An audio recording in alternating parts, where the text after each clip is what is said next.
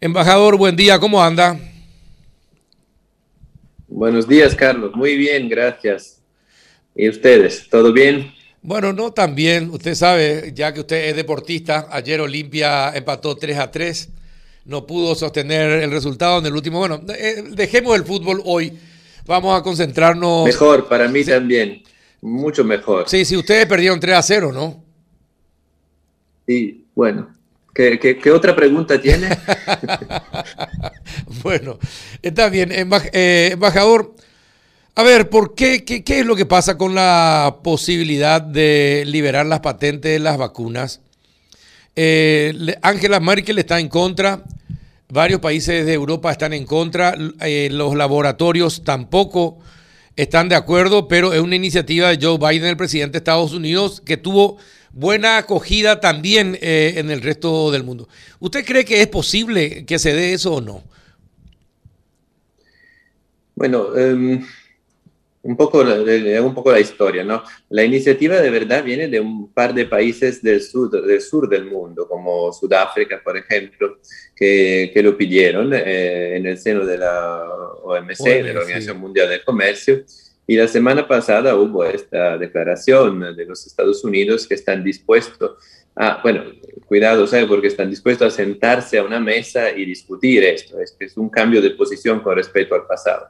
Y nosotros como Unión Europea, eh, sin hablar de los eh, Estados miembros específicos, nosotros eh, pensamos que sí, que mm, somos disponibles a evaluar las propuestas que se harán pero eh, te digo sinceramente que esto toma, toma su tiempo y eh, hay que ver que eh, la, la, protección de la propiedad intelectual, que es el, el punto de las patentes, ¿no?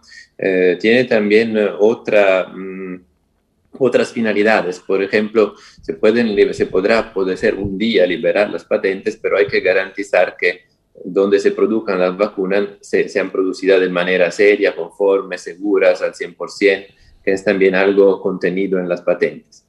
Eh, esto es un proceso que va a tardar tiempo y lo único que se han acordado es sentarse a una mesa y discutir de la, consecuencia práctica de que tendría liberar las patentes. Ahora, eso no es, no es verdaderamente lo más urgente que hay. Lo más urgente es encontrar vacunas y sobre todo a nivel mundial lo más urgente es aumentar la capacidad de producir vacunas. ¿Y, cómo se aumenta la capacidad mundial de producir vacunas? Ahora lo más urgente es eh, liberar unos obstáculos que hay eh, a la comercialización de las componentes de las vacunas, porque la vacuna tiene una materia prima. Y esto no está circulando. Todavía hay unas trabas a la, a la exportación de componentes eh, hacia los países productores. La Unión Europea, nosotros siempre advocamos las soluciones del más global posible. Y, y sin embargo, eh, eh, desde la Unión Europea, por ejemplo, se exportaron ya casi 200 millones de dosis de vacunas a 45 países del mundo, lo que no pasó de, de, otros grandes productores de vacunas.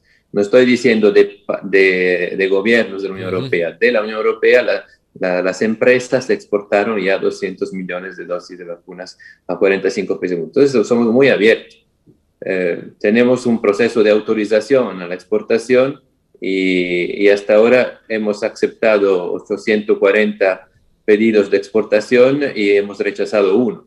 Es decir, que nuestro continente es muy abierto a la exportación de vacunas y el problema principal es exactamente en este momento el más urgente, es la circulación de las componentes que sirven para producir vacunas y la aumentación de la capacidad de las empresas de producir más y más. Ahora, además de lo que está señalando, embajador, ¿cuáles son otras razones eh, que expresan, sobre todo los laboratorios, las grandes farmacéuticas, eh, para eh, evitar, para, es decir, para demostrar temor por la liberación de, la, de las patentes? Eh, leí que temían que algunos países no estuvieran preparados y que esto, esta situación, si se da la liberación, pudiera ser más perjudicial que beneficioso para los países y para la aplicación de la, eh, de, para la inmunización de la gente, embajador. Pero en, Europa, ¿cuál es el principal temor? en Europa claramente hay, hay dos temores principales. Uno, la seguridad. Eh, si se producen vacunas, tienen que ser seguras. Sí. Eh, y, y, segundo, también hay una, eh, una claramente, se trata de, las patentes son derechos de propiedad industrial y intelectual. Estos están protegidos por acuerdos internacionales. Esto, naturalmente, en el interés del productor, que tal vez ha invertido miles de millones de dólares o de euros para eh, buscar el producto que está, que está produciendo o comercializando. Entonces, eh, es a la vez un problema de seguridad y un problema económico. Eh, pero, y que también tienen que seguir desarrollando su investigación y su búsqueda de, de vacunas más eficaces o de, de medicamentos anticovid o de cualquier otra cosa. Entonces son las dos cosas, la seguridad y el, y el tema económico con, con mirada hacia el futuro. Y hay que ver qué países también tienen la capacidad de transferencia tecnológica y de conocimiento para eh, empezar la fabricación de las vacunas, embajador. Sí, para, para, empezar la fabricación de una vacuna con la, con la OB mayúscula, es decir, con una vacuna verdaderamente eficaz eh, y, que cumpla con todos los requisitos. Pero sí, eh, estamos hablando de, de, multinacionales que no tienen, no tienen dificultades tampoco instalarse en, varios, varias partes del mundo. El problema es efectivamente cómo garantizar que, lo hagan con, eh, con, toda seguridad. Y repito, el problema de encontrar los componentes ahora es un problema eh, bastante, bastante importante, urgente. Bueno, ¿cómo, ve, ¿cómo es la situación europea en cuanto a, al COVID-19 hoy día? Hoy día estamos en una fase de, eh, de gran optimismo, mm, porque vemos eh, las cifras que bajan eh, y, y, las restricciones que se reducen. entonces, diría que estamos en una fase de cauto optimismo, porque ya a partir de hoy varios, en varios países se liberan unas actividades y al mismo tiempo hay que tener mucho cuidado, ¿no? Porque parece que lo, hacemos también nosotros, ¿no? Cuando tenemos gripe y, el primer día que no tenemos temperatura alta, queremos salir y, y luego nos enfermamos de nuevo. Eh, no, hay que, hay que tener mucho cuidado porque siempre estamos en una fase crítica eh, de, la, de, la, de la epidemia. Y, pero sí, vemos los efectos de la vacuna, en el sentido que en Europa más o menos tenemos el 27% eh, de la población que recibió una primera dosis y un 12% eh, que recibió las dos dosis. Y ya vemos eh, un efecto en, en las terapias intensivas y en la, en la internaciones en los hospitales. Sí, esto es un efecto claro. Sí, sí, un mensaje que quiero pasar sí o sí aquí, como en todo el mundo, vacúnense sin dudar es fundamental. Eh, lo que he leído en los diarios sobre excitaciones en vacunarse, verdad que es enormemente más peligroso no vacunarse que vacunarse.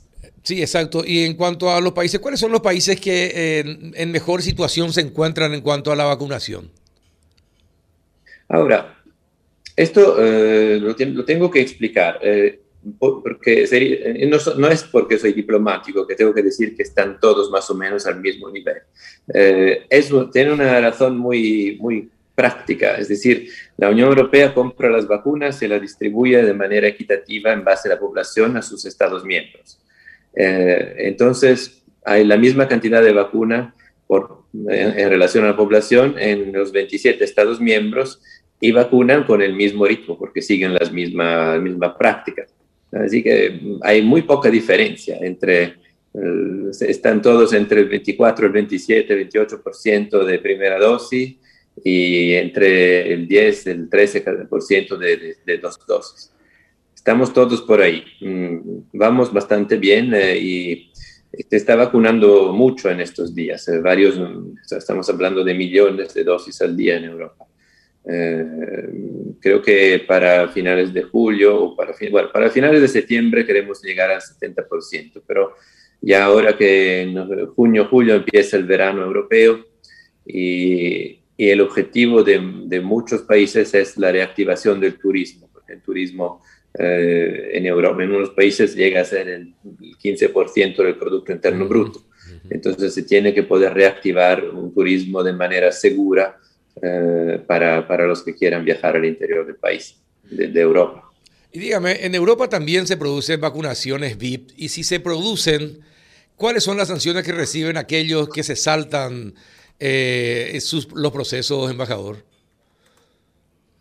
Bueno, eh, cuando, cuando, hablas de producir vacuna, em, eh, no se tiene que pensar que hay una planta que eh, recibe la materia prima, la produce, la vende. No, hay todo un proceso que normalmente pasas por diferentes plantas. Una misma vacuna habrá pasado por varias plantas. Y, en Europa hay más de 40 plantas que, producen varios tipos de vacunas, casi todos los tipos de vacunas pasan por, por una producción en uno de los países europeos. Y o producción, o transformación, o mm, embalaje, pasa de todo. Eh, ahora, en cuanto a las reglas eh, que se aplican, estas reglas dependen de cada país.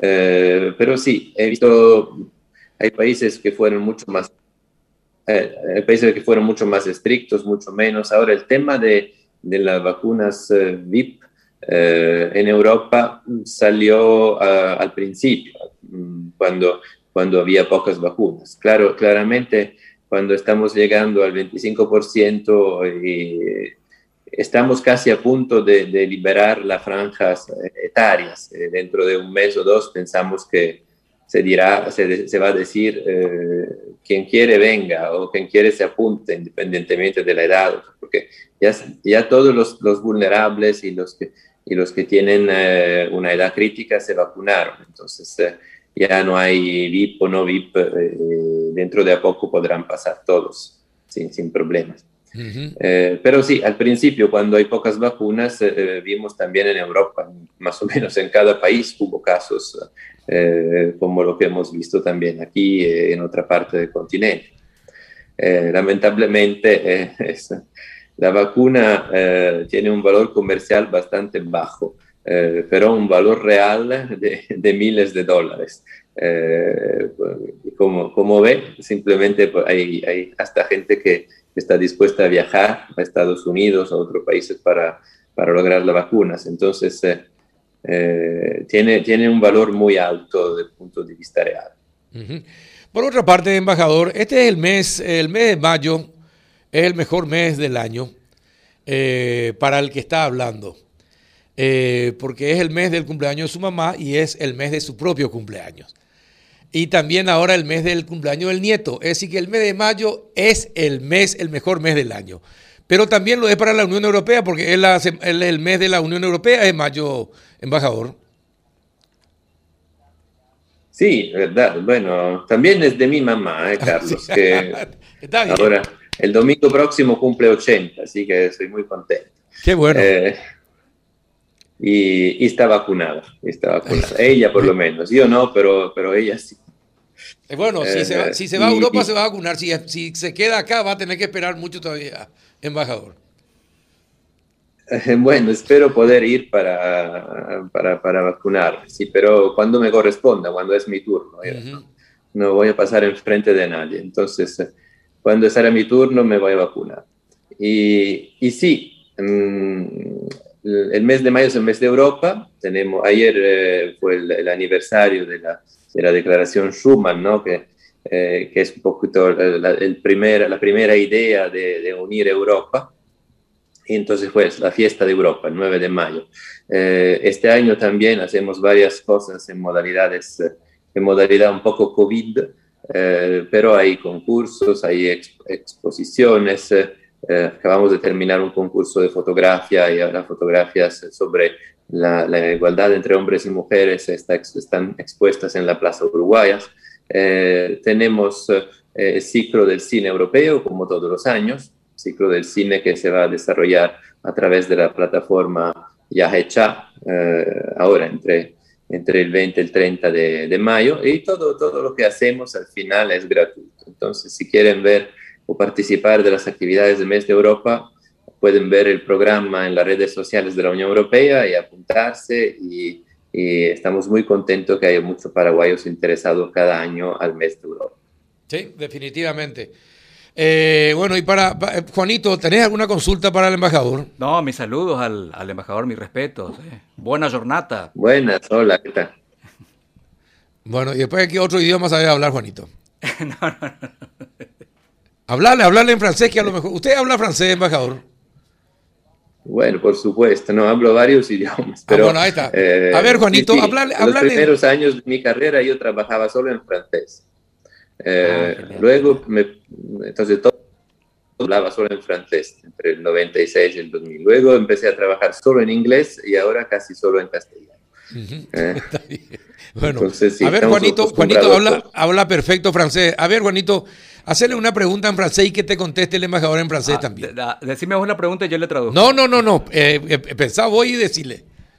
A ver, a ver. Eh, bien sûr, monsieur l'ambassadeur, la, la, la, langue française, c'est une langue euh, diplomatique très importante.